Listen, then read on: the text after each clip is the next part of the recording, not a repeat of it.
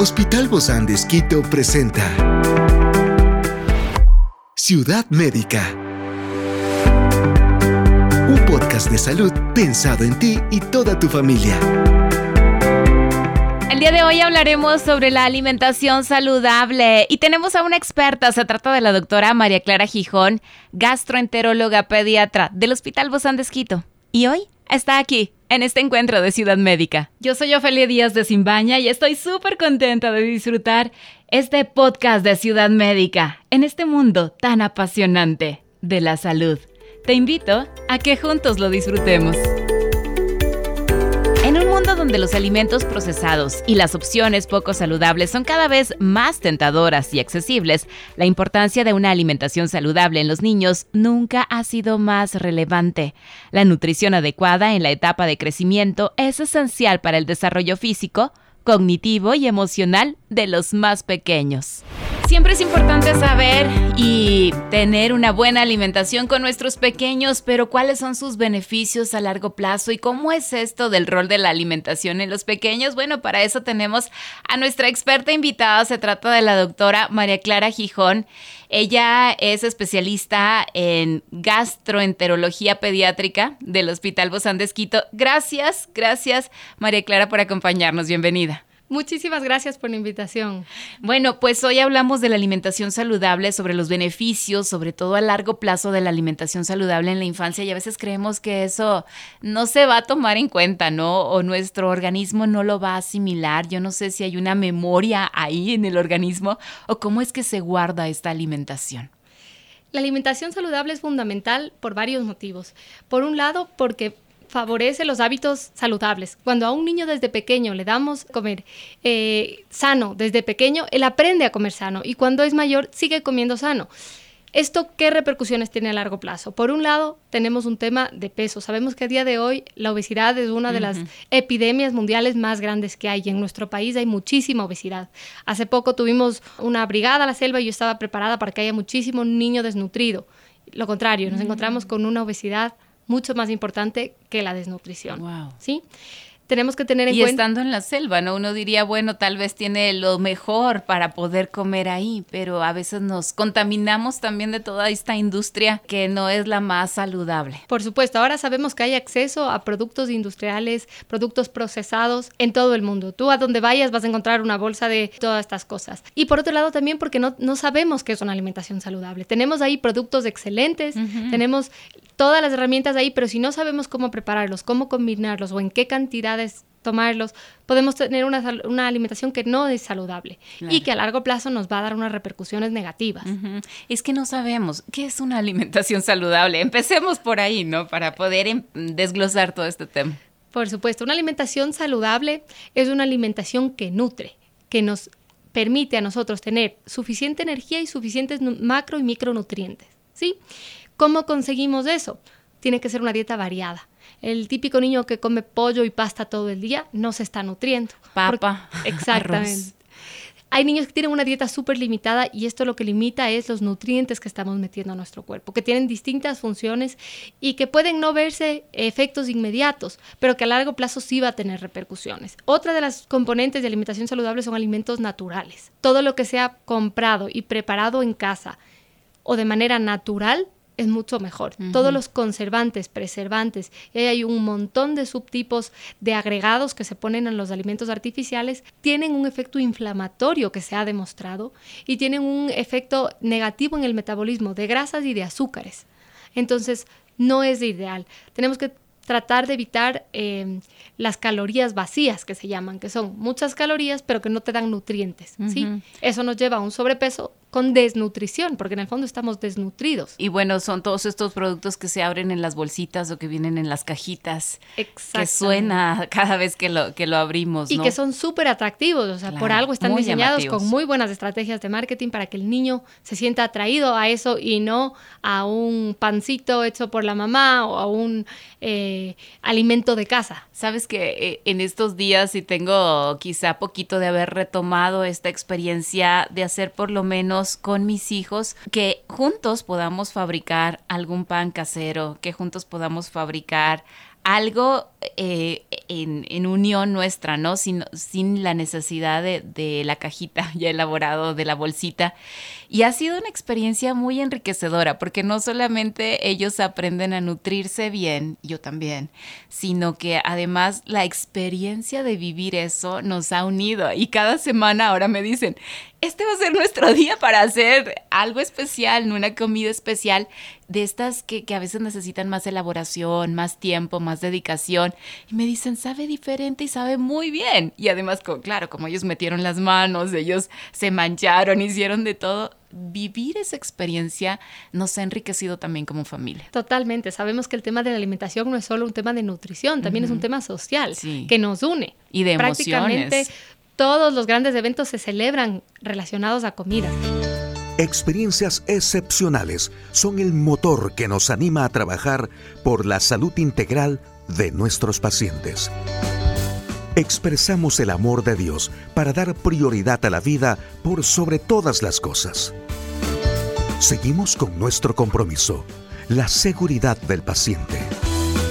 Hospital Bozán de Esquito, a la gloria de Dios y al servicio del Ecuador. Y lo importante es que el niño, para que tenga una alimentación saludable, relacione la alimentación con cosas positivas y cosas buenas. Tenemos los niños que pelean en la mesa, hablábamos en uno de los programas anteriores de estos niños picky eaters que no quieren comer y que la mamá está, come, come, come, el avioncito, le distraigo. Tal vez si lo hicieran ellos mismos sería diferente. Exactamente. Si les involucras a ellos en el proceso de la comida, pueden eh, verlo de una manera más positiva. Y desde una temprana edad es mucho mejor, ¿no? Muchísimo mejor. Mientras más pronto uno, incluyamos al niño en la mesa, porque muchas veces decimos, bueno, le doy de comer rápido al niño y luego ya comemos el resto. La idea es que él participe en la mesa y entienda la alimentación como un proceso saludable de comunicación, de unión familiar y de nutrición claro. No me preguntes cómo queda la cocina, ¿no? Después. Ese es otro tema. Claro, te dan trabajo. Por eso es importante fomentar este interés en los niños por los alimentos saludables desde una temprana edad.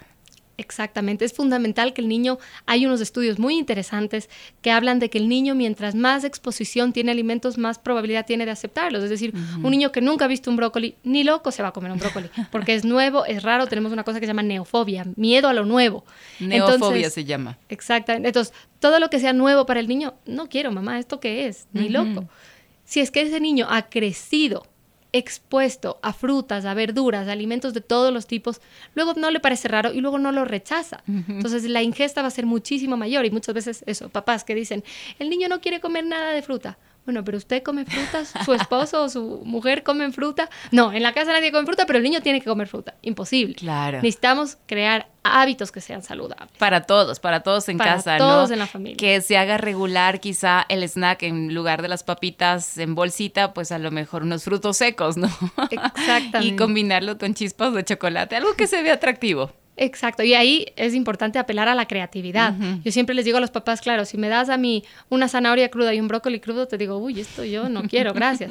Ahora, si me gratinas, le pones una salsita rica, le haces bastones, les pones de una manera atractiva que al niño le llame la atención, evidentemente la probabilidad que te acepte va a ser muchísimo más alta. Y con figuras y todo, ¿no? Bueno, es creatividad, es tiempo, pero se requiere esa inversión se requiere y sobre todo no caer en el facilismo porque es mucho más sencillo e incluso muchas veces más barato comprar una bolsa de algo y ya que él coma, pero tenemos que pensar que estamos creando en caro. él exactamente, estamos creando en él un hábito a largo plazo cada día que tomamos una decisión, esa decisión va afectando en su día. Ahora, ¿qué tal si este compromiso lo podemos hacer todos en casa para introducir también nuevos alimentos y sabores a la dieta, no solo de, de los niños, sino de todos?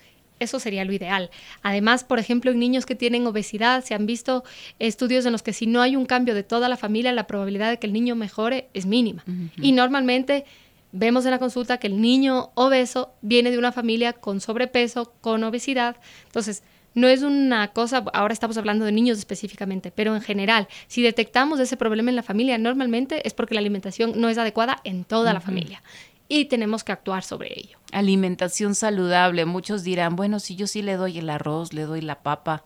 Eso es saludable, Doc. Sí, en ciertas porciones. Correcto, exactamente. Son alimentos súper saludables, pero lo que no podemos tener es el plato, la montaña de arroz y dos carnecitas al lado, ¿sí?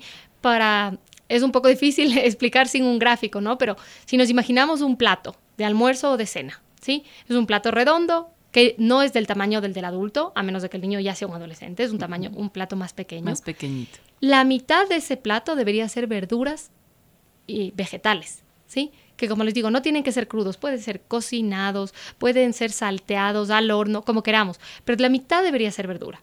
Una cuarta parte de ese plato debería ser hidratos de carbono. Y ahí mucho cuidado, porque por ejemplo, el verde o la yuca que comemos mucho, entran dentro de hidratos de carbono, sí son, vienen de, la tierra, son plantas, lo que tú quieras, pero su componente es principalmente de hidratos, ¿sí? Y la otra cuarta Entonces, pero eso significaría que que por ejemplo, si ya me estoy comiendo verde, no como arroz, o si ya como verde, ya no como papa. Muy bien. ¿Sí? Igual que no voy a comer papa y pasta. ¿Sí? Elijo uno de los dos hidratos. Y, la, y el otro cuarto, eh, cuarta parte restante tiene que ser proteínas. Las proteínas también es importante que tengamos claro que es importante comer pescado. Se ha visto que la dieta mediterránea es una de las mejores dietas y se caracteriza por comer al menos dos veces por semana pescado. Entonces, muchas veces dicen, no, pero es que no le gusta. Algún pescado le ha de gustar al niño. Es decir, hay mil opciones, no tiene que ser siempre el mismo, podemos variar. El salmón, por ejemplo, como habíamos hablado en el pasado, es un alimento excelente. Pero es más caro. Sí. Quizá podemos encontrar otras cosas más baratas. Podemos utilizar cualquier otro y usarlo de manera puntual, el salmón. La idea es ir variando. Justamente volvemos al tema de la variedad. Ciudad Médica. Mientras más cosas distintas comamos, más probabilidad de que recibamos los distintos nutrientes que necesitamos. Ahora, yo te tengo un desafío, porque tú eres gastroenteróloga pediatra. ¿Cómo se puede abordar el desafío de la comida rápida y los alimentos procesados en la dieta de los niños? Ese es un verdadero problema. Frente a este boom que tenemos, a esta carga mediática de tantos productos tan llamativos. Ese es un verdadero problema que tenemos y yo entiendo que es muy difícil para las familias porque los niños están expuestos todo el tiempo a estas imágenes. si no los pones, ven en la no lo tienen en la casa, lo tienen con el amiguito en la escuela. Entonces la idea con esto es que el niño aprenda que se puede comer eso de vez en cuando. ¿sí? Que si un fin de semana la familia quiere salir a comer pizza, ok, no pasa nada pero que sea un día de la semana, que no se puede cenar pizza. ¿Sí? Y luego muchos papás dicen, pobrecito, pero si mi hijo tiene que comer comida de niños, ¿cómo le voy a dar comida de adultos? Pobrecito, le voy a quitar la infancia. Lo contrario, estamos descuidando su salud en el momento en que hacemos eso, ¿sí? Y el niño se va a acostumbrar a comer bien y no va a pasar nada. Y cuando tenga algún festejo, alguna cosa que quiera celebrar, se puede ir a comer su comida eh, rápida. Puntualmente, un día no pasa nada. Y no es comida de niños, ¿no? Esa. Por supuesto, no es para nada comida de niños. De hecho, debería ser lo contrario a comida de niños. Salchichas y papas no es comida de niños. Tenemos que partir de esa base. Comida de niños es comida que nutre a un bebé. Eh, mira, yo, yo recuerdo cuando son bebitos, uno está como al pendiente, no, no, esto lo natural, lo natural, lo natural. Llegan a una etapa donde empezamos fritos por aquí, la golosina, y esas golosinas no son las más saludables. Por supuesto, para nada. Y cada vez, mientras mayores, son más difícil para los padres es poder tener un control de la alimentación. Al adolescente que se va con sus amigos por ahí no le vas a decir, no, no te comas hamburguesa. Entonces, si es que no partimos desde que desde la infancia ponemos esos hábitos y generamos esos hábitos y él ve cómo comemos los demás en la familia, cuando ya es mayor ya es muchísimo más difícil. Claro. ¿Cuáles serían entonces las recomendaciones en todas estas decisiones saludables para contribuir de mejor manera en nuestros pequeños? La recomendación sería tratar de que los niños coman alimentos naturales, hechos en casa y variados. ¿Sí? Ese es un poco el resumen de lo que tendría que ser una alimentación saludable. Está fácil eso. Aparentemente. Suena fácil. Lo tenemos que poner en acción y poder cumplirlo. Muchísimas gracias, doctora María Clara Gijón, gastroenteróloga pediatra del Hospital Bozán de Esquito. Nos vemos pronto. Nos vemos pronto. Muchas gracias por la invitación. Gracias, un abrazo. Esta es una producción del Hospital Bozán de Esquito con el apoyo de HCJB. Encuentra este podcast de salud en las redes sociales como Spotify, SoundCloud y todas las plataformas digitales. Gracias por acompañarnos en este capítulo de Ciudad Médica, un espacio para tu salud. Hasta la próxima.